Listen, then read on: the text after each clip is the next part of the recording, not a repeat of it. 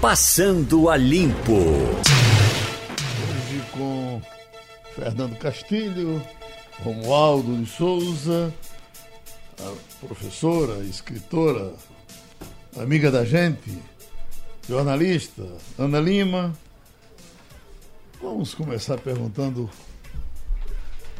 Véspera de Natal ontem à noite, professora Ana, como é que mantém as mesmas coisas, isso muda?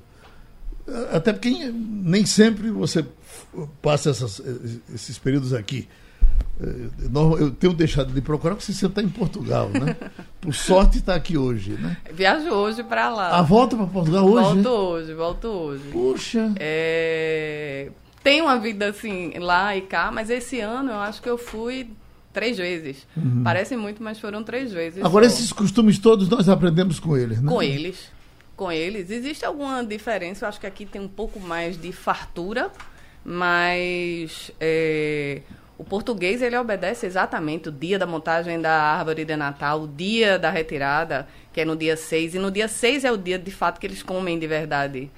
É, o bolo de rei, Uhum. Que é um bolo de frutas que consegue ser pior ainda do que panetone. Uhum. Agora, assim, eu não gosto de fruta, eu não, não gosto de fruta cristalizada, eu não gosto de panetone, não gosto de passa. Então eles colocam tudo isso no, numa receita só e, e conseguem estragar. Mas, assim, é, nós somos gosta. perdulários, nós botamos muita coisa na mesa e comemos pouco. Ontem a, a preocupação do nutricionista que passou por aqui era ensinar como que as pessoas podem aproveitar essas comidas depois da festa.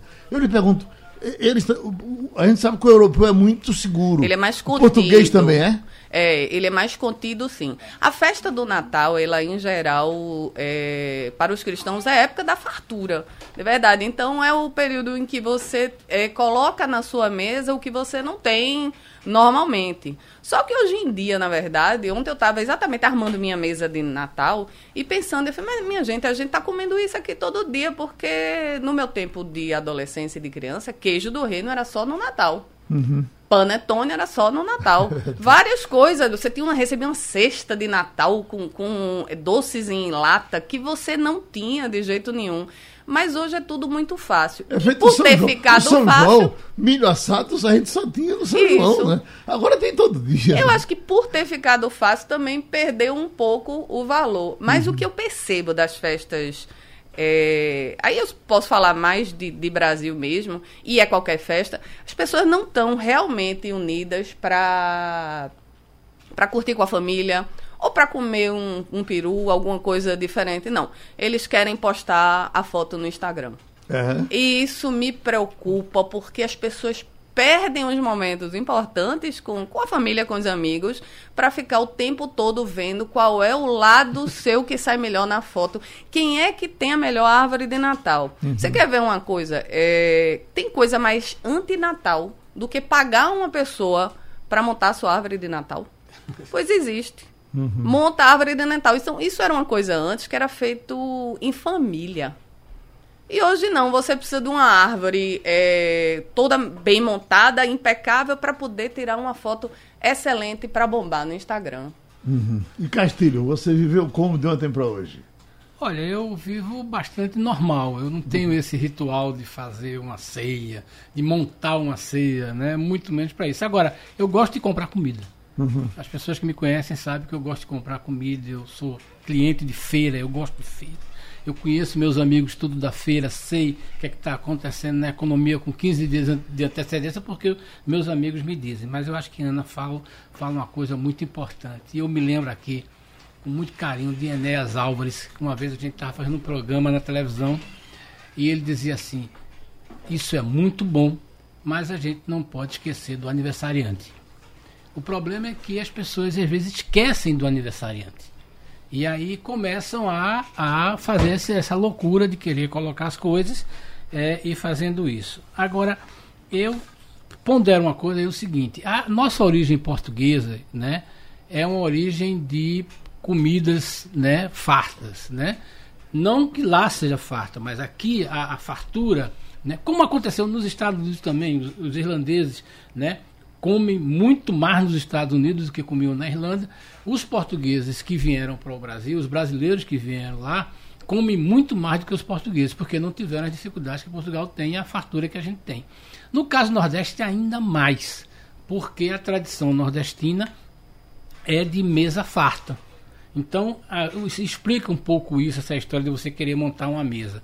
O lado dissonante disso aí, na minha opinião, é essa história de você montar uma foto para o Instagram. Uhum. Né? Todo mundo sabe que muita comida gera fastio. E meu pai dizia o seguinte: a fartura é a irmã gêmea do desperdício. Eu tenho muito cuidado com isso. Mas é da natureza da família pernambucana montar uma boa mesa, tudo. E o problema é o seguinte, é que é tanta coisa que às vezes a gente enjoa, ou pelo uhum. menos não consegue comer. E aí já inventaram, e que não é só do Nordeste, é no Brasil também, né? E, mas eu acho que o lado mais importante é o seguinte, é você não esquecer o aniversariante. Uhum. Quando você esquece o aniversariante, você vai para para o, o desrespeito, né? Brasília, Romualdo de Souza, por onde anda o peru? Eu não vi um peru por onde passei. Comprei um galeto, diga você. Romualdo? Olá, Geraldo. Oi, Geraldo. Oi, Romualdo. Tá chegando bem de longe, Romualdo. Depois a gente, a gente se apruma. Eita. Chegou não?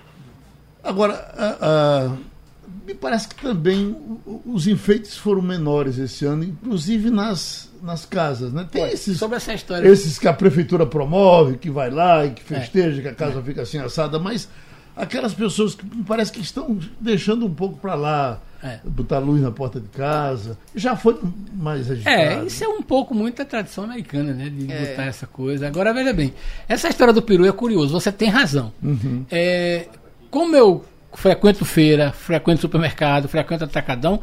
Esse ano as promoções foram em cima do dessa ave do, de, Chester. do Chester, né? Uhum. Que tem vários nomes. O Chester é, é, o nome que a Sadia botou. Esse é o grande produto de venda. Tá entendendo? Porque, veja bem, o peru é uma coisa que não tem muito a ver, pelo que a gente vê, com a cultura brasileira. É uma coisa mais. Então, é a Chester que é menor Uhum. Que não, é mais saboroso. É mais né? saboroso. É, é, é mais, mais nosso paladar, É né? mais reciclável mais no dia seguinte. É. Né? é mais reciclável no uhum. dia seguinte. Então, eu acho que tem muito isso. Então, a indústria também está indo nessa linha. Então, eu, eu, quando a gente olha assim, o que, é que tem na prateleira do supermercado? Eu vi muito pouco peru esse ano. Uhum. Eles são grandes também, é. e aí pesa mais, e aí o preço vai lá para cima. É, e é muita coisa para você comer só numa refeição noturna. O que eu vi outro dia desse, eu tava pegando uma receita para fazer um tender, né? Vou fazer tender, vou fazer peru. Ontem teve tudo, eu quis fazer um negócio tradição. É. E hoje tem um RO. É. Mas assim, teve um negócio que eu não sabia, eu achei muito interessante, porque eu tinha curiosidade sobre o nome do Chester e também do tender. É. E eu disse, por que, o que é tender? Aí fui lá procurar o que é tender. tender era, na verdade, era um, era um presunto que era comercializado inicialmente pela Wilson, vocês lembram? Uhum. Viandada Wilson. Wilson é. É, e Como aí, muito. o slogan, é, pois é, e o slogan era, abria assim, né, Castilho, com, é, com, a, com, a, a chavezinha. É. E aí, o slogan dele era Tender Made, que é feito com carinho. Mas aí virou o nome do, do, do da iguaria. Da iguaria, é. É tender. Então, uhum. tender é só presunto mesmo. Ontem alguém botou aqui no UOL, o UOL colocou, disse que pela primeira vez estava mostrando a fotografia de um Chester. que é, é, uma espécie de uma galinha brancona, é, bem, é. bem, grande, né? É. Romualdo, e você que passou em Brasília, Oi, Brasília foi diferente? Olha, Geraldo, aqui na minha casa eu estava até esperando o meu pai, ele mora na periferia de Brasília, mas o meu pai resolveu não vir mais por aqui, porque ia ter um forró é, onde ele toca, e ele preferiu ir tocar o forró do que vir jantar comigo. Então eu deixei a janta de ontem para o almoço de hoje. Então, quando terminar este programa, eu vou na casa do meu pai, vou buscá-lo, e aí nós vamos almoçar. O que acontece, eu sou, é assim, a minha mulher é argentina, então a tradição argentina é muito mais da festa de reis do que da festa de Natal. Além do que, ela é budista, então não tem muita tradição cristã. Então eu aproveito e fico lendo. Ontem à noite realmente não tinha nada de diferente de uma noite qualquer de alguém que trabalhou até 9 horas da noite. Aliás, ontem eu passei o dia todo é, atento à movimentação no Palácio da Alvorada, onde estava o presidente Jair Bolsonaro. Então não teve nenhuma nenhuma novidade, não. Eu vi aqui os vizinhos fazendo uma festa, mas eu, particularmente, fui criado numa tradição em que o Natal não é a festa mais importante da vida, não, Geraldo. Uhum. Castilho, Bolsonaro eleito uma das personalidades da década Bolsonaro, desculpe. Moro. Sérgio Moro. Moro. Moro. Moro, da década, eh, coisa do, do jornal. O jornal Financial Times. Financial Times. Lhe surpreende? Não. Não, né? Não porque é, o ministro Sérgio Moro está no noticiário, e Romualdo pode me corrigir, desde 2014, não é, Romualdo?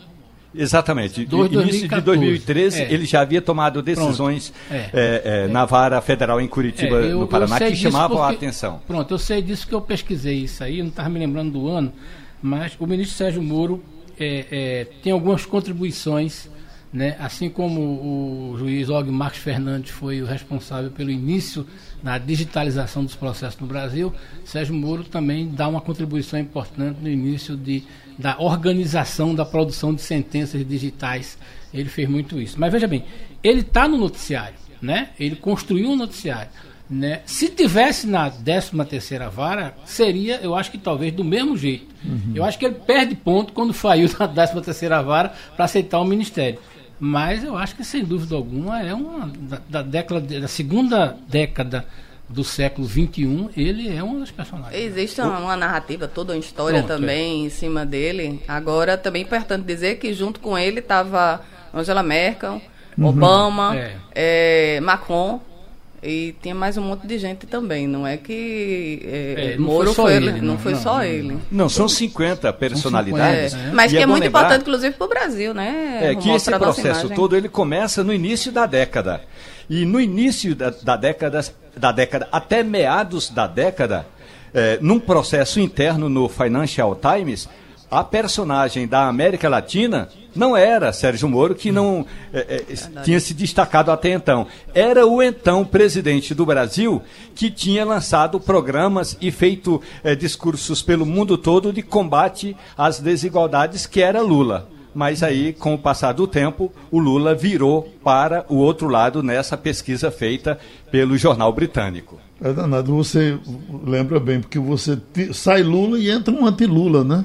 Olha, o Lula chegou a ser indicado, quer dizer, indicado não oficialmente, mas chegou a ser cotado, a falado em vários fóruns internacionais como o homem que deveria ser indicado para o Prêmio Nobel da Paz. Eh, Em 2010, o Lula tomou posse em 2003, então em 2010 ele ainda era uma das personagens mais importantes do planeta, justamente nesses programas todos aí, Geraldo, de combate à corrupção, eh, desculpe, de combate às desigualdades. E, e só para completar, Romualdo, é, a história, é, quem, quem destruiu a sua história, ou que pelo menos quem comprometeu sua própria história, foi o próprio Lula. Eu me lembro que eu cobri isso muito bem. Veja bem, quando a gente olha o 2010, o primeiro governo de Lula e o início do segundo, você teve primeiro um boom das exportações brasileiras, a corrente de comércio no Brasil chegou a 500 milhões de dólares. Né? É, a Lula entra com algumas coisas, por exemplo, ganho real do salário mínimo acima da inflação, estruturação do programa Bolsa Família, estruturação do programa Minha Casa Minha Vida, transferência de renda de uma série de, de, de programas. Então, quando você olha assim, é, a transferência de recursos, de impostos da União para o cidadão de baixa renda, capitalizaram ele, credenciaram ele para esse tipo de, de escolha. O problema foi, no segundo governo, ou talvez até no primeiro, a tolerância com a corrupção. Esse é o grande problema. Tá entendendo? Como é que essas coisas acontecem e ele não toma uma providência, aí depois se sabe essa coisa toda. Então, olha bem, o Lula que, que as pessoas guardam, né, nas pessoas mais humildes guardam, é esse, é esse Lula daí, que estava na liderança e realmente a transferência de dinheiro para as pessoas de baixa renda, né, da classe CDE, foi extremamente importante nesse momento. Qual é o lado ruim de sair? É vir acompanhado da destruição de riqueza que a gente teve, e aí foi no governo Dilma, é, que a gente perde 500 milhões de dólares. Eu já fiz essa conta, eu já disse, é aquela história. Os 9% que o Brasil perdeu em 15 e 16 representam 500 bilhões de dólares. Foram destruição de riqueza. E, aqui, e aí a gente vai ver como é que a história vai julgar os dois. Agora, professora Ana Lima, a senhora vai concordar comigo que a narrativa eh, em defesa dos programas de Lula não era apenas uma propaganda de governo. Não, não. É, eu acompanhei Lula em algumas viagens internacionais. Eu estive com Lula na Venezuela, na Colômbia e na Argentina para ficar aqui no continente e também estive com ele na cidade do México. Então era impressionante como Lula é, era ovacionado pelas, é. pelas populações mais carentes, justamente porque ele fazia esse discurso e mais que isso, ele defendia programas sociais é, para redução, redução dessas desigualdades. Defendia sim e conseguiu excelentes números. É, a história das universidades, para mim, é uma coisa muito importante. Então, pela primeira vez, você tem um número de negros maior do que negros e pardos maior do que de brancos é, nas universidades públicas do país. Isso é muito importante. Só que sabe aquela história de uma errada no uma certa? Ou uma, uma, é, uma errada no lua certa. Então, é. assim, a gente talvez tenha pago um, um, preço muito alto por isso. Ele, sem dúvida, é um líder extremamente carismático e os atos até que condizem com, com o que ele prega, ou com o que ele pregava. Mas o problema é que criou um rombo do tamanho do mundo para a gente, ou para o país, em várias áreas. Uhum. E aí, aí cabe a, a, análise que, que nunca a gente vai estar tá com 100% de razão é, é. em alguma coisa, porque sempre vai haver ponderação nisso. Professor, Ô, Geraldo, Oi. uma questão. Ontem, quando eu, eu saí do Palácio da Alvorada, eu fui abastecer o meu carro, que é a óleo diesel, e parei justamente no posto onde teve início a Operação Lava Jato, lá em 2013 que foi detonada na prática com os processos todos envolvendo o Alberto e o CEF em março de 2014. Mas em 2013, em 2013 já havia uma investigação no posto onde era onde deu início a investigação da Operação Lava Jato. E o gerente do posto de gasolina, Geraldo, é o mesmo daquela época. Eu um parei... grande personagem. Exatamente. Eu parei, conversei com ele. Ele continua impedido pelos donos do posto de gasolina de dar entrevista, portanto, ele conversa em off. Levei um, pan, um, um panetone que eu tinha ganho para ele, que eu detesto panetone, não posso comer frutas é, que tenham dormido um bom tempo, é, como uvas passas que ficam um bom tempo no conhaque, porque eu tenho intolerância ao álcool. Dei um, um panetone para ele, conversando com ele, ele falou assim: Olha, meu, meu querido, vou lhe contar uma história. A, o, a, a, movimentação do posto é a mesma de 2010, portanto não mexeu absolutamente nada. Eu falei assim, e os negócios? Ele falou assim, os negócios hoje são muito mais lícitos do que no passado. Agora, falar em, em, em, em dinheiro, é uma coisa que muita gente está em dúvida, como é que vai investir agora no ano novo, eu estou vendo aqui um, uma matéria que diz o Banco do Brasil isenta clientes de tarifa do cheque especial e eu sei que a nossa Ana Lima deita e rola nesses, nesses, nesses assuntos. Você já está interessada nisso, do Banco do Brasil? Olha, é, o bom é não entrar no cheque especial, né? Porque eu, eu, não li essa matéria, sou até cliente do Banco do Brasil. Uhum. É, é, mas não sei se isso é durante algum tempo, deve ser 10 dias. Ah, os clientes Como... do Banco do Brasil não pagarão a tarifa sobre o cheque especial que entrará em vigor em junho do próximo ano.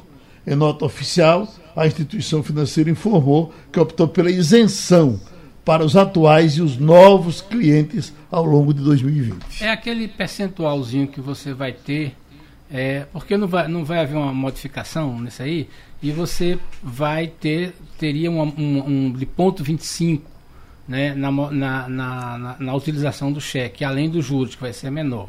Uhum. O que eu acho que o gesto do Banco do Brasil, veja bem, isso é uma medida que foi decidida pelo Banco Central, uhum. dizendo que os bancos poderão cobrar essa taxa, certo? Uhum. Então, vai reduzir o volume de cheque especial, porque as pessoas esquecem que quando o banco dá um cheque especial a você de mil reais, aquilo ali conta como um empréstimo. Nas contas dele com o Banco Central, significa que ele pegou mil reais e emprestou a você. Você não usa porque não quer, mas o dinheiro não está mais disponível para outro cliente. Uhum. Isso é que funciona. Na prática é assim. Então, só que quando você soma o cheque especial que você dá a milhões de clientes, o volume de dinheiro, né, fica disponível ali para o cliente. Se o cliente não usar, né, o, o, banco pega aquele dinheiro e vai emprestar. Isso é um movimento, inclusive uma jogada de banco, porque pega esse dinheiro que está é, disponível para Geraldo, para Castilho, para Ana, que não usaram, E aí, como ele não usou, ele pega aquele dinheiro não vai deixar o dinheiro parado, ele vai emprestar para isso. Empresta, Mas ele- empresta a Romualdo. a Romualdo. Né? Aí, resultado. Só que ele diz o seguinte: olha, eu tenho menos dinheiro para emprestar. E aí ele justifica o tal do spread para subir.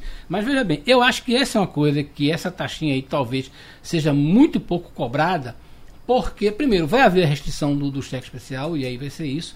E segundo, o seguinte, quando o Banco do Brasil sinaliza, a Caixa Econômica deve fazer isso. Então, eu acho que esse ponto 25 que os caras vão querer cobrar por mês é, no no uso, vai, eu acho que dificilmente vai ser usado, porque quando o Banco do Brasil sinalizou isso, os outros bancos privados não vão cobrar isso também. E como investir É. em 2020? Ana? Rapaz, eu tenho visto algumas carteiras de dividendos. Eu gosto de dividendo, né? Que, É. que eu acho mais seguro. Apesar de toda vez eu faço meu perfil em banco dar arrojado, mas eu me acho extremamente conservadora porque eu morro de medo de perder dinheiro. Eu acho que como investir é muito pessoal. É muito pessoal, é muito difícil a gente dizer. Eu acho que eu já ouvi isso de Castilho, de dizer, ó, o cara ganha um salário mínimo e aí diz, você tem que poupar 20% Olha- do seu salário. Como é que faz esse milagre? Os, o- Não é? os leitores da coluna não vão ler na coluna esse tipo de defesa. Que eu acho um absurdo você querer falar com o cara que ganha mil reais e querer fazer educação financeira para ele poupar. como, não dá. não dá. Então eu não coloco isso na Não coluna. dá. Agora, o ideal é que a gente viva, eu acho que eu venho de uma geração que eh, a gente foi criado com, com, com algum cuidado, né? Com, É. com dinheiro, não, não com esborne. Dinheiro não aceita eh, Desaforo. desaforo. É, os ditados são os ditados que a gente tem. Então, você acha uma moedinha na rua, você vai pegar. Você não vai chutar a moeda de jeito nenhum, por mais que seja de um centavo. Então, o interessante é que a pessoa viva com menos do que ela ganha. Então ela tem um padrão, um nível abaixo do que ela ganha, mas isso não vale para quem ganha muito pouco. E onde investir, aí é pessoal, porque tem gente que vai querer se arriscar, vai gostar de bolsa de valores, mas ou vai querer continuar em tesouro direto. Isso é muito, muito, muito pessoal. Olha, passou Geraldo. aqui. Oi, Romualdo. Eu estou vendo aí na, na sua mesa esse chapéuzinho ao lado aí do Castilho. É o meu. E eu sou do tipo. É assim, nem gasto mais do que ganho, nem boto na poupança. Eh, Essa semana eu estava numa feira dessas feiras de Natal, feiras beneficentes, e tinha um chapéuzinho justamente igualzinho a esse do Castilho, eh, que era, só que ele é escuro. O, o cabra me cobrou 50 contos. Eu Dano. pechinchei, paguei 35 reais, mas preferi sair sorrindo do que ir na, na boca do caixa e depositar um dinheiro para fazer poupança. Realmente, professora, eu não tenho essa habilidade de poupar, não. Ficou aqui na minha cabeça eh, a situação de um homem que passou aqui ontem. eh, depois, na- ele veio doar a cadeira de rodas. O Geraldo, e, né? E na conversa com ele, o nome dele era Geraldo, ele tem um fiteiro, é Geraldo, ele está vivo, claro, é um fiteiro no Largo Dona Regina. E aí, quando eu- ele foi entregar o dinheiro, ele entregou o dinheiro não de uma cadeira, de três cadeiras de rodas. E ele entregou 400 eh, por três vezes, 448, 412, ele entregou 1.200 reais. E ele disse: Olha, eu fiz o seguinte, eu no começo do ano resolvi ir botando as, umas, as pratinhas no, no cofrezinho lá. Fui botando a pratinha, botando a pratinha. Quando contei agora, deu isso aqui, eu vim trazer Meu Deus e do doar a céu. cadeira de rodas. Podia estar com muito mais. Tudo impressionante. aquilo parado, ai que agonia. Mas, mas eu acho, Ana, que tem uma coisa aí o seguinte: para mim, é mais bonito o gesto. É uma coisa impressionante. O gesto né? é a preocupação. Veja bem, e isso é uma coisa, e a gente vê aqui. É, Geraldo, você diz isso aí, que, é que uma das coisas que você bota para os estagiários fazer é eles entregar a cadeira de roda. É, Eu Aí gostaria que todo mundo fosse entregar. Fosse entregar, a- para ver o que é que é que tá A lá. miséria é muito pior do que o que a gente É. sabe. do Não tem uma vez que eu não me emocione É uma coisa com essa Tem entrega. pessoas aqui que eu acho que a gente destaca muito, que é interessante, é o sujeito que chega aqui e diz assim: eu vim doar o meu salário, meu décimo terceiro, para comprar cadeira de roda. Exatamente. Isso, isso é como se diz, é, é o gesto. É o que Agora, faz. quem faz isso é o cidadão comum. Nininha Oliveira, empregada doméstica, Isso é o já, cidadão. já sabe que quando bem, termina o ano ela vem aqui É, do. E aí, agora, aí, Ana, não sei se você concorda comigo, mas veja bem, isso depende muito do, do gesto do brasileiro abastado, né, de não querer fazer caridade. É muito mais fácil o, o brasileiro humilde, de baixa renda, fazer caridade, né, do que o super abastado. ele não, é, isso não está no radar dele, tá entendendo? A gente vê que outros países essa coisa está no radar, aquela história. O que eu ganhei da sociedade, eu tenho que devolver à sociedade de alguma forma. Essa é uma coisa que o brasileiro não cultua. Né? É, Eu a não gente sei, não- Castilho, é, é- Porque a caridade, ela muitas vezes tem a ver com, com Formação. crença. Formação. Com a formação. Pronto, é a, a gente estava ouvindo um podcast aqui que eu não peguei de quem era exatamente, mas muito interessante eu vinha no caminho. E o argumento dela, não sei se era uma psicóloga, ela dizia que é, uma pesquisa que mostrou que você seria mais feliz se você fizesse mais caridade. É, É uma psiquiatra da onda. Psiquiatra. É, eu É. Não, não peguei o começo e eu acredito muito nisso, porque é, é- é difícil explicar para quem não acredita, mas quando você faz uma caridade, você ganha muito mais do é. que aquela pessoa. E você É. vai tentar explicar isso. Explique, você não consegue explicar. consegue, é. Mas a verdade, aquilo, aquilo faz um bem muito grande e você. foi uma constatação de uma pesquisa feita com estudantes da, da, da De Har- Harvard? de É, Harvard Harvard. durante para 80 anos. É, é. Diz que tem 19 vivos agora, eles autorizaram fazer e chegou-se à conclusão de que É. a felicidade está do que você consegue Que é no fazer pelos olhar outros. para o outro, exatamente. No olhar para o tem- outro. tem- e a gente sabe o seguinte, embora tenha essa questão do. Tem gente que tem dinheiro e tem gente que tem pouco dinheiro e que faz muita caridade. Uhum. E a gente vê aqui, cara, eu vim aqui entregar duas cadeiras de rodas com o meu seu nome. Eu não quero dizer. Não quer dizer. É. Isso é muito importante. Tem muita gente que faz muita coisa por aí e não quer dizer. Eu corro daqueles caras que fazem e vai botar uma foto no Instagram. Aí é perigoso, mas. Isso é, aí eu tenho, eu tenho medo também, tenho é, receio disso. Meu receio. Está vindo por aí um asteroide. Tem o diâmetro estimado entre 280 e 620 metros, equivalente a um prédio de mais de 100 andares. Eh, eh, vai passar por aqui, eh, pela, por perto da gente aí, perto, eh, até certo ponto, às 4h54 no horário de Brasília, amanhã. Bom, nós estamos com o, o cientista Antônio Carlos Miranda, professor de astronomia da Universidade Federal Rural de Pernambuco, e a NASA vem acompanhando e já dizendo que, pela distância que ele vai passar, não, não nos coloca em risco. Ah, Não há nenhuma possibilidade de um vento maior jogá-lo para cima de mim, eh, professor? Bom dia. Bom dia. Feliz Natal para todos. Felicidade. Antes de mais nada, dizer que, apesar de que a NASA é uma grande referência mundial, e nós respe- respeitamos muito, o Brasil tem equipe para fazer esse estudo e esse rastreamento. O Brasil tem o Observatório Nacional, que mantém no interior de Pernambuco um observatório exclusivo para rastreamento de asteroides em rota de colisão com a Terra, que fica exatamente na cidade de Itacuruba. Chama Observatório Astronômico do Sertão de Itaparica. E, e- e, para o nosso orgulho, esse observatório é dirigido por duas pesquisadoras, duas mulheres, para, para o nosso orgulho. E com relação a esses, esse asteroide, de fato, eh, os asteroides não é apenas esse, no final do ano vai vir um outro, eles passam, entre aspas, próximo à Terra, mas do ponto de vista da astronomia, a gente diz próximo, mas do ponto de vista da nossa vida aqui, é longe. O asteroide vai passar pelo menos quase 20 vezes mais longe do que a Lua está da Terra. Para a astronomia é bem perto, mas não causa nenhum tipo de risco para a vida aqui na Terra. Podemos comemorar Natal e Ano Novo e Carnaval numa boa. Mas o professor, ele fatalmente vai cair na Terra. E, onde é que ele vai cair? Se sabe? Não, não, não. Ele, ele, essa informação que vai cair na Terra, ela é imprecisa e provavelmente equivocada. né? Os restos de cometas que penetram na Terra são fragmentos muito pequenos. À noite nós chamamos de estrela cadente. A grande, grande maioria se dissipa, que se queima, né? se, se- se evapora. E a pequena quantidade cai nas áreas mais nas maiores áreas, tipo oceanos, desertos e florestas. Uma pequena quantidade de fragmentos muito pequenos que pode cair em área urbana, como de fato de vez em quando acontece, obviamente. Se tem conhecimento de acidentes que tenham acontecido, cair no navio, por exemplo? Não, não, não, não. Nós tivemos há uns anos atrás aquele na Rússia, né, que Eu caiu digo numa Um área. pedacinho, não é ele todo não. Deu medo agora. Não, não, não tem perigo. Nós temos um caso eh, famoso aqui em Pernambuco, um asteroide que caiu na cidade de Alagoinha, em frente à pesqueira, chamado eh, Serra do Magé. Sim. Mas caiu no ano de 1923, né?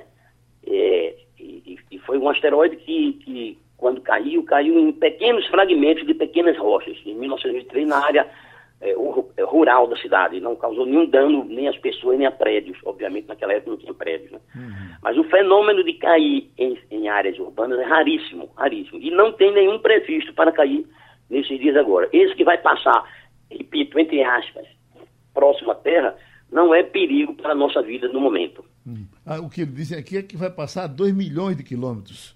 Exatamente, 2 uhum. milhões de quilômetros. A distância da Lua é 380 mil quilômetros. Então é, é, é, é entre 5 vezes e 19 vezes a distância da Lua, porque tem um erro nas informações da, das distâncias. Né? Então, pelo menos, ele vai estar afastado 5 vezes mais longe da Lua, afastado mais distante da Terra do que a Lua. Uhum. Então, é, há um certo alarde, porque esses fenômenos astronômicos são de fato muito violentos. Se cair um asteroide é, do tamanho de um prédio, com a velocidade de milhares de quilômetros por hora na Terra, o estrago vai ser muito grande, obviamente, né? E, e isso não é impossível de acontecer. Mas esse, especialmente, a gente pode se planejar para o carnaval tranquilamente. professor, Castilho. Professor, eu tenho uma curiosidade sobre esse observatório que a gente tem em Itacuruba. É, primeiro, por que é nessa região? O que é que justifica isso? É, segundo, é, qual é a importância dele para a ciência é, é, pra, em relação à contribuição dele? Eu acho que é, é uma informação que os pernambucanos, poucos pernambucanos sabem, né? ficaram mais ainda lisonjeados com o fato de ser comandado por duas mulheres, mas eu queria que o senhor falasse um pouco mais desse, desse observatório que tem, ele está vinculado aqui à instituição. Ah, o observatório chama Observatório Astronômico do Sertão de Itaparica, é o nome daquela região, a cidade de Itacuruba foi escolhida porque num estudo de sítio e tem que obedecer algumas exigências técnicas, ali foi o melhor local, ou seja, não tem nuvens, porque a, a, a chuva, a nuvem atrapalha a observação, não tem poluição luminosa, ou seja, tiver muitas luzes de cidades atrapalham, e a área que ele está é uma área rural, afastada da própria cidade de Itacuruba, não tem adensamento populacional, então foi um local tecnicamente escolhido para ser o melhor. Eu digo para os meus alunos que se o melhor, se o melhor céu do mundo fosse São Paulo e Rio de Janeiro, o observatório não viria para o Nordeste. Porque a sede do Observatório Nacional é no Rio de Janeiro. Mas, tecnicamente, o melhor local para observação astronômica é quase um deserto, que os observatórios têm que estar em deserto, do Atacama, do Arizona, etc. A região mais seca e mais escura do Brasil é aquela região do semiárido, e foi escolhida a cidade de Itacuruba. Esse observatório já está em operação há 10 anos. Ele começou a ser construído em 2006, a primeira observação foi de 2010 para 2011, e ele tem dado um orgulho muito grande à ciência nacional. Vários alunos pernambucanos estão fazendo mestrado e doutorado nele.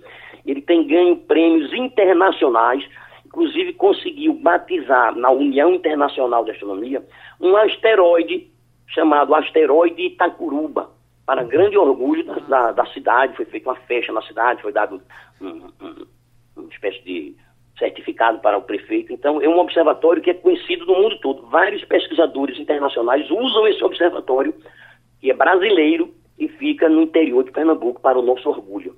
Tinha que ser Pernambuco, né? Tinha que ser Pernambuco, maior e melhor.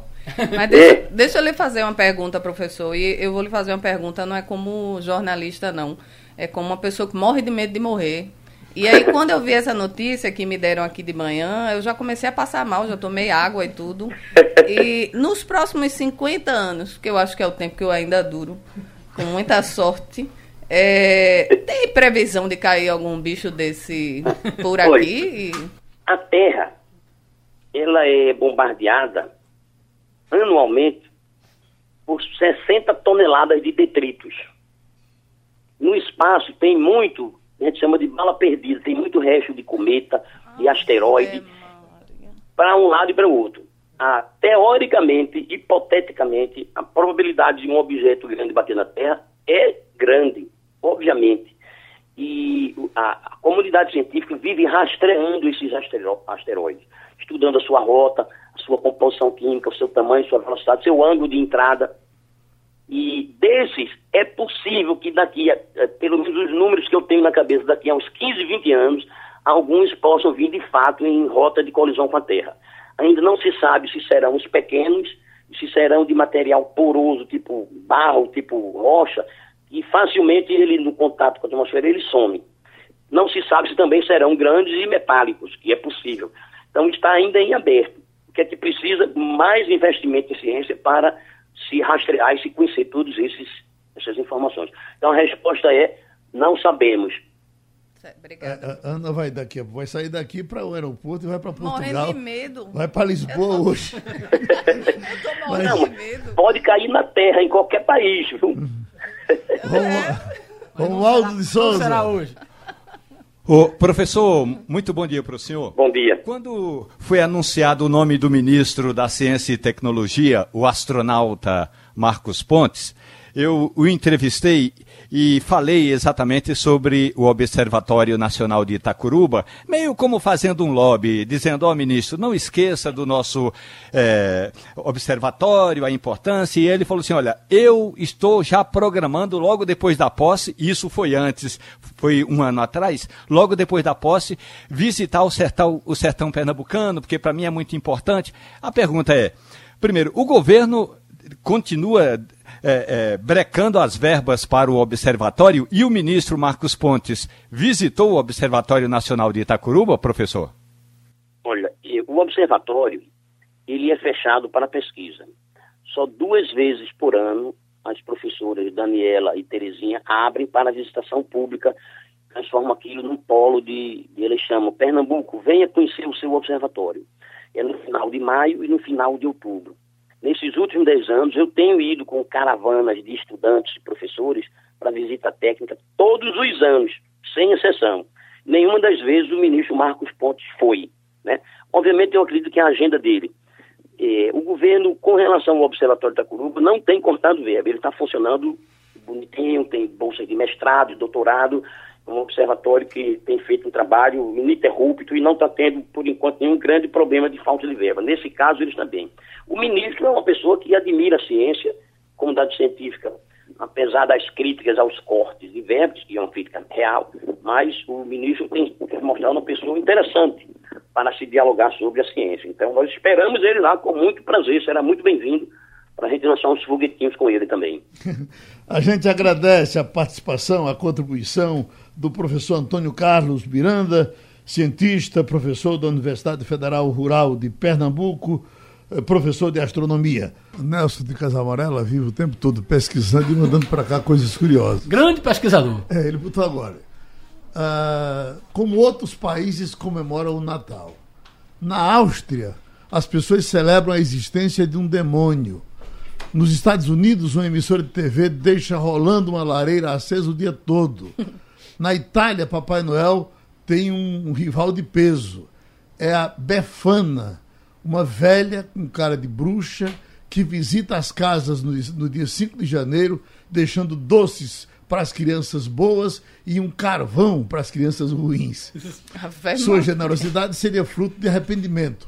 Ela teria negado abrigo e comida aos reis magos. Eles seguiam para visitar Jesus e agora tentaria reparar o mal que os fez. Os franceses têm uma tradição natalina meio esquisita, mas eficiente. É que no dia 25 de dezembro, muita gente pratica a chamada reconciliação do Natal. A pessoa vai até a casa de um inimigo para fazer as pazes com ele. Isso é fantástico. Já viu? É fantástico. Isso é fantástico. É a oportunidade para aumentar Oi, o grupo da família do WhatsApp. Exatamente. Uhum. Na Áustria, uh, o buraco é mais embaixo. Conhecidos por sua sisudez, no dia 5 de dezembro, os austríacos celebram a existência de Krampus, espécie de demônio que puniria as crianças mais. Na data, as pessoas saem às ruas fantasiadas com, como Satanás, batendo umas nas outras com uma vara, que seria a arma do Satanás. Na Holanda, uma tradição polêmica é a festa de Zwarte, e diz aqui na tradução é, Pedro Preto em português. Ele seria o ajudante negro do Papai Noel, sendo representado por pessoas com a cara pintada de preto, lábios vermelhos e vai por aí afora. Evidentemente que isso deve existir hoje em, em, em alguns guetos nesses países. No todo, me parece que a coisa é mais ou menos, menos parecida. É, e aqui canto, a né? comemoração na Europa, que eu acho que é o diferente daqui, é que é no dia de reis. A troca de presente é dia de reis. A gente é que é, faz a véspera. É, o dia de reis já foi mais festejado, inclusive aqui. Carpina, com reizado, né? Carpina tem, tem uma festa importante. A queima da lapinha, é, que é com... Eu, eu tenho observado uma coisa, é o seguinte, eu acho que a gente conseguiu, nos últimos anos, consolidar uma, uma, um produto de Natal que é essa ideia de. Garanhuns. Não, uhum. do baile do Menino Deus. Ah, Garanhuns está é. indo também nessa linha e é bom que vai. Eu acho que outra cidade tem que ir.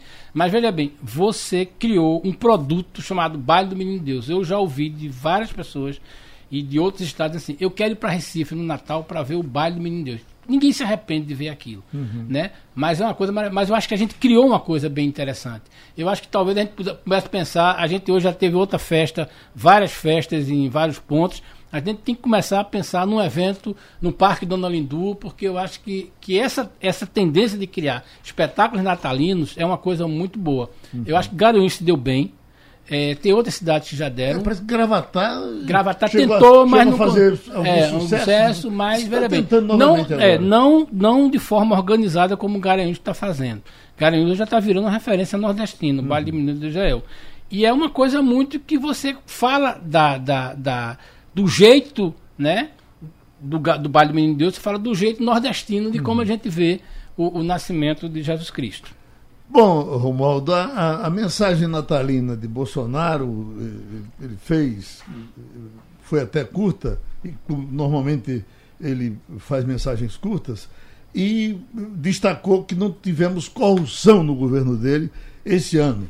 Eh, eh, algumas citações de, de, de alguns jornais dizendo que o ministro do Turismo é acusado de ter feito isso e aquilo, outro isso e aquilo, mas coisas fora do governo. Dentro do governo mesmo, me parece que denúncia de corrupção nós não tivemos, não é isso? É, tem o filho do presidente da República que cometeu, segundo o Ministério Público do Rio de Janeiro, traquinagens, mas ainda era deputado estadual antes da gestão do pai aqui no Palácio do Planalto. Se for para contabilizar dessa forma, o presidente da República tem razão. Até porque o ministro do Turismo se envolveu nesse esquema de laranjas, ou candidaturas lar laranjas, não é, Geraldo, lá no, em Minas Gerais? Mas também um ano atrás. O presidente tem razão, não há nenhum processo de investigação de nenhum dos auxiliares dele, e isso mostra que ele tem conseguido é, controlar a, a, gestão e os gestores das principais pastas é, fora de qualquer tipo de denúncia.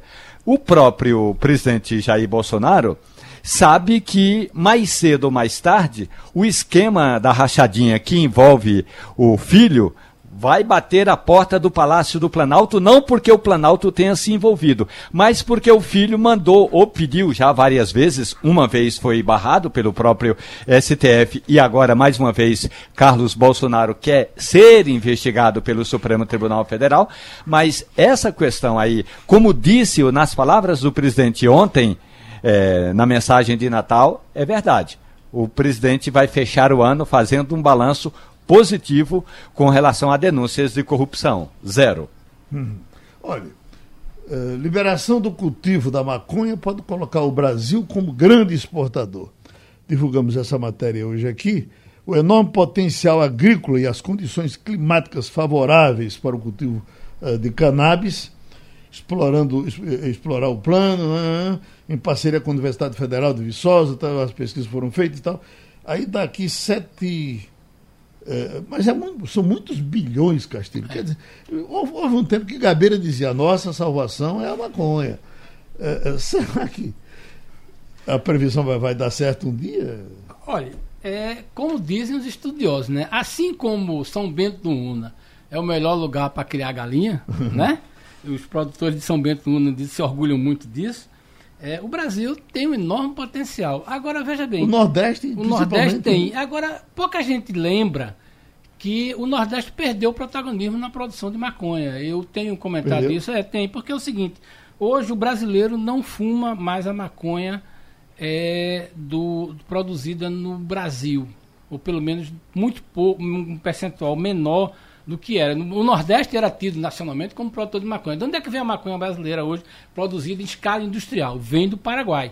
Tanto que a gente está vendo prisões de quantidades absurdas de maconha né, produzidas no Paraguai. Dizem alguns cientistas que a maconha de lá é melhor do que a que produzida no Nordeste, porque o, o envolvimento de, de, de, genética, de engenharia genética, é, eu não tenho essa informação. Mas com certeza, se a gente entrar no laudo da Polícia Federal, a gente vê que as quantidades de maconha apreendida né, são maiores. E são cada vez mais quantidades de, de, de maconha prensada, que aí vem. Né? Agora, como negócio, a gente vai ter que organizar muito é, essa, essa, esse, essa cadeia produtiva. Por quê?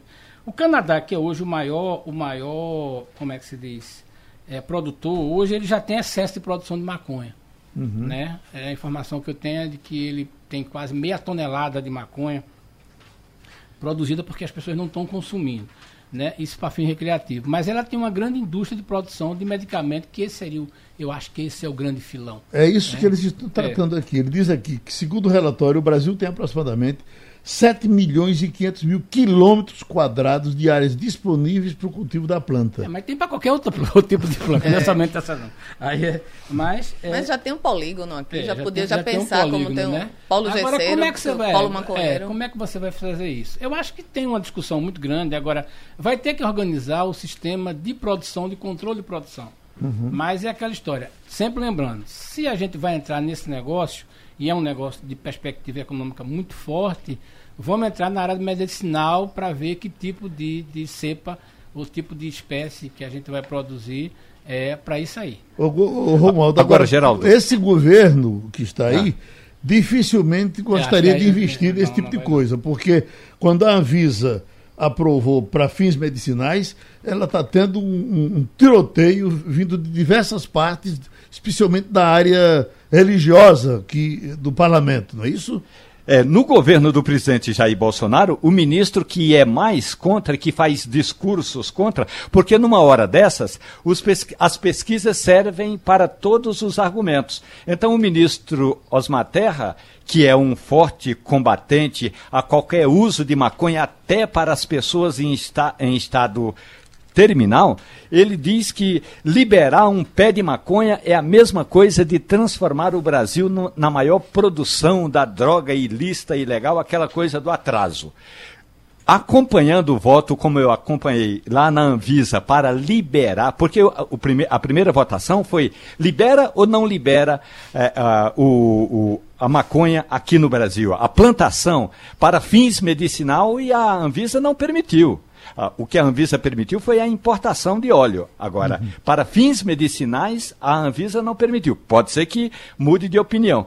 Olha, foi um, um discurso muito atrasado, de 50 anos atrás. O que o Brasil precisa e a perspectiva que o Brasil deve se envolver não é tanto como diz aquele filme, um dos filmes mais fantásticos que eu já assisti nessa área, chama-se O Barato de Grace, de uma senhorazinha que mora lá no país de Gales, que fica viúva, o marido não deixou pensão e ela resolve montar uma estufa em casa e produz maconha de alta qualidade para vender aos vizinhos lá no país de Gales. Corta para o Brasil. O, a, a, o Brasil vai, deve ter e precisa ter, e aí é o que os pesquisadores estão tentando convencer o governo brasileiro, Geraldo, precisa ter um polo específico que tanto pode ser em Cabrobó, como pode ser aqui na região do Tocantins, ah, os, os locais já estão sendo estudados, um polo específico controlado pela, pelos cientistas para produzir maconha para fins medicinais. Do jeito que é a estrutura jurídica brasileira, nós não temos espaço para vender maconha é, é, nas farmácias como a gente consegue comprar, por exemplo, aqui no vizinho Uruguai. É, acho que vale a pena lembrar a, a, a cocaína, né? a, a coca, que, que, foi utilizada, de, de, ainda hoje é utilizada para medicamentos importantes. A, coca já chegou a fazer parte, inclusive, da, da receita da Coca-Cola. Depois ela terminou tirando por conta de, de alguns preconceitos, mas ela é mantida ainda com remédios é. importantes. Né? Agora, Geraldo, como, como como tudo que acontece, eu estava lendo aqui hoje e estava vendo aqui uma informação interessante. Como nós estamos atrasados nesse negócio. Para a gente entrar, a gente vai saber que vai ter concorrente. Uhum. O Canadá hoje, que é o maior produtor de maconha legal, amargou o ano de 19 com 400 toneladas de maconha estocada sem mercado. A partir da liberação. A partir da liberação. É, a maconha já foi vendido a, a 11 dólares e está vendendo a 4 dólares. Então é isso aí. É, existem três grandes empresas, eu estou lendo aqui o seguinte: tem o tal de Cronos Group, aí tem a Canopy Grout e a Aurora Cannabis. Essas empresas são especializadas no produtor. Juntas produziram 40 toneladas, 40 mil quilos. Parte disso vai para a indústria de medicamentos, que vai bem obrigado. Mas existe uma parte que foi o, o- o- o- como é que chama? O negócio dele foi montado também para a recreativa, está mostrando que a a- a- houve uma superprodução. Tá entendendo? Então, veja bem, países como o Canadá, que você tem uma certa. Não é fácil, não é uma coisa liberada tudinho, mas tem, mas veja bem, tem estoque da droga.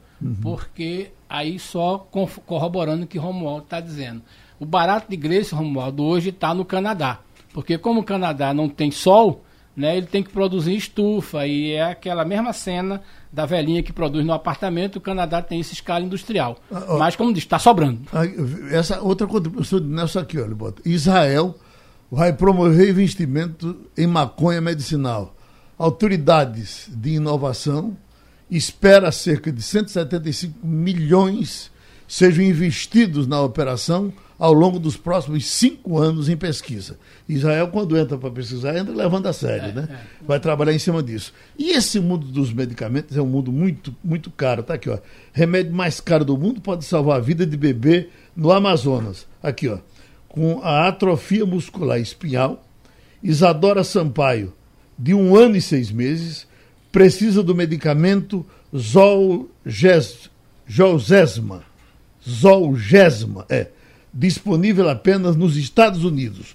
Uma dose custa 2 milhões de dólares. É, um, é uma pesquisa, né? E é- É. Não, é- não tem referência comercial, né? Você imagina que, eh, eh, quando, quando se trata disso, dizem que esse remédio é importantíssimo para essa doença chamada AME, que pega, me parece que tem uma preferência especial por crianças. Era preciso que o mundo se, o mundo se unisse para dizer: olha, vamos encontrar um jeito de, de que isso bata nas pessoas, né, que isso chegue mais, mais facilmente. Mas, Ana, que tipo de profissão vai ser mais procurada no ano que vem? Tem, você daria um palpite aí? Sim. É? É, eu acredito que psicologia sempre, psicologia, psiquiatria, tudo que para tratar de nossas loucuras e nossas angústias e precisamos, é importante. E, e ano que vem não, eu acho que é, é a profissão que mais vai se manter. E eu continuo acreditando que nosso jornalismo não acaba nunca. Muda a plataforma, mas jornalismo é muito importante, todo mundo precisa comunicar. Tem uma frase aqui que eh, normalmente explorada eh, aqui, aqui no Jornal do Comércio pelo nosso diretor de, de, de redação, diretor de redação, que é o jornalismo sério será a salvação do É, mundo. que a gente chama de jornalismo de marca, né? É. O jornalismo praticado aqui em Pernambuco tem a marca do Jornal do Comércio, é uma marca do, no jornalismo. Então isso é uma coisa que a gente vai. A Ana tem razão. Hoje o conceito dentro da empresa é primeiro a gente apura, depois vê em que plataforma distribui. Né? E a apuração bem feita é essencial. Eu acho que a gente tem hoje no Jornal do Comércio, na edição de hoje, que foi uma edição dolorida. Eu acho que é uma edição muito dolorida. Eu acho que nenhum colega nosso queria botar aquela capa que a gente teve que botar hoje. Aquilo ali é uma tragédia que, que dói na gente. É, jornalista, as, as pessoas acham que o jornalismo se emociona. Emociona e sofre muito. Hoje foi uma capa dorida, né? Você colocar aquilo ali, um dia de Natal, numa véspera de Natal, você colocar aquilo. Agora, foi o jornalismo de marca que tem uma cobertura durante todo o dia, né, em nossas plataformas e está no impresso hoje. É aquela história. O jornalismo de verdade. qualidade, como a Ana diz, ainda vai continuar por muito tempo. Entramos com a nossa tragédia na repercussão nacional, como a maior delas. É. Esperamos que não aconteça nenhuma outra, nem aqui, nem fora daqui. Mas. E é, uma- um- é mais ou menos uma coisa anunciada pela posiçãozinha da casa que você vê lá onde ela estava, quando, quando as imagens são mostradas. Você diz: um dia vai acontecer alguma coisa ruim com essa casa aí. Um asteroide vai, vai, Maria. Vai chegar, né? Olha, aqui a questão do- dos- das profissões, na cabeça ele traz aqui engenharia de segurança do trabalho.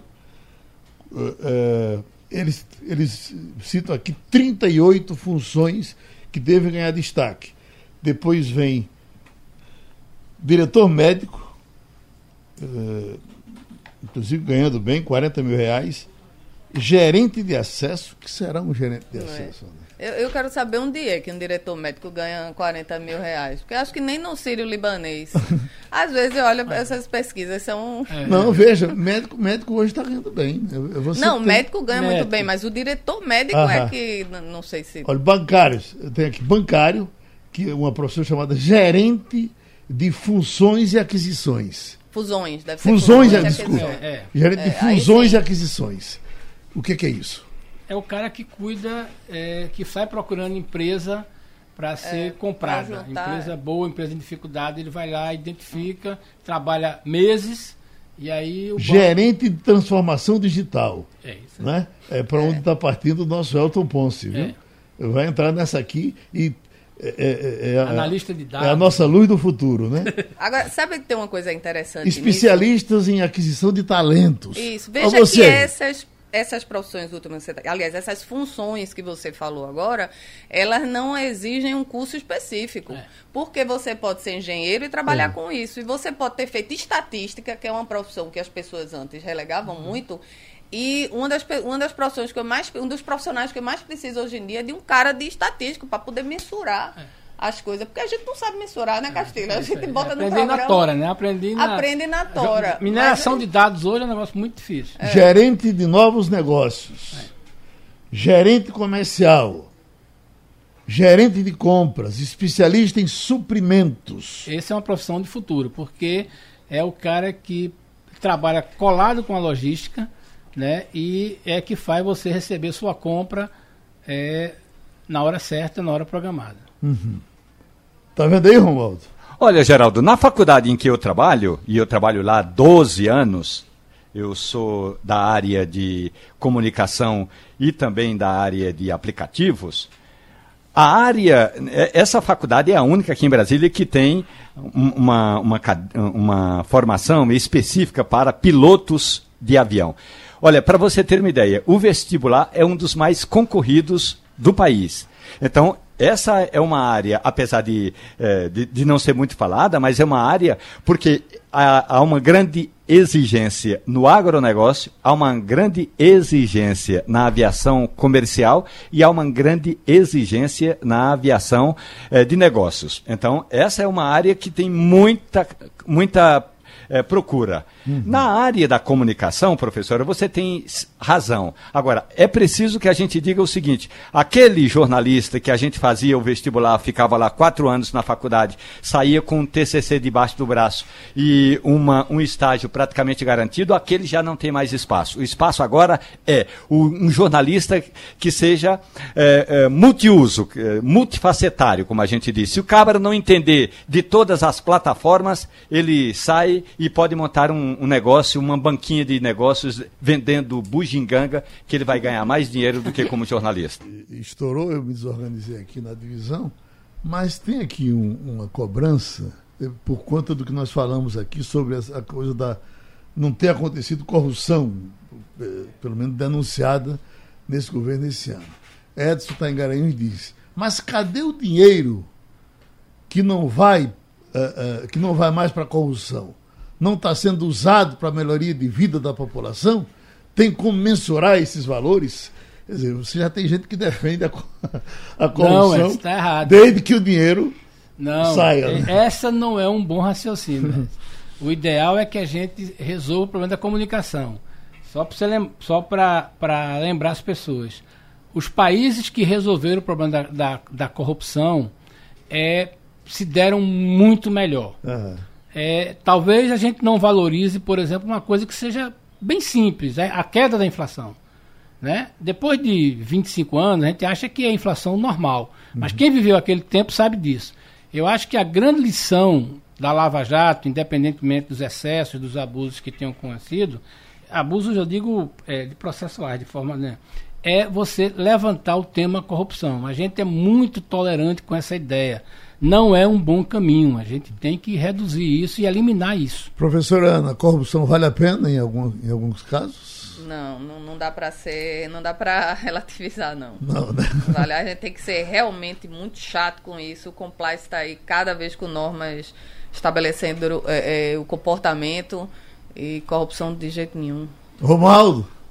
O, o Geraldo, tem um fundo amazônico só para pegar um. Um dos, e são vários, um fundo amazônico que é formado com recursos que a Petrobras está repassando para compensar perdas com a corrupção. E esse fundo tem 2 bilhões e 600 milhões de reais. Na prática é a seguinte, como a Petrobras se envolveu em esquema de corrupção também nos Estados Unidos, então teve de fazer uma compensação. Então a Petrobras tem, o Supremo mandou a Petrobras repassar recursos para esse fundo. O fundo tem 2 bilhões e 600 milhões de reais. O dinheiro é parte para a educação, depois para combater as queimadas, para combater o desmatamento. Portanto, a própria Petrobras está colocando recursos para compensar a corrupção que se envolveu esse esquema da Lava Jato na própria empresa. Portanto, o recurso está sendo devolvido sim e o capital da empresa está crescendo, diferente de dois, três, quatro anos atrás, o capital da empresa está sendo valorizado hoje, inclusive no mercado.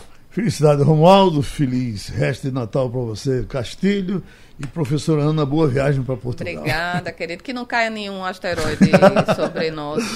ok, terminou Passando a Limpo. Passando a Limpo.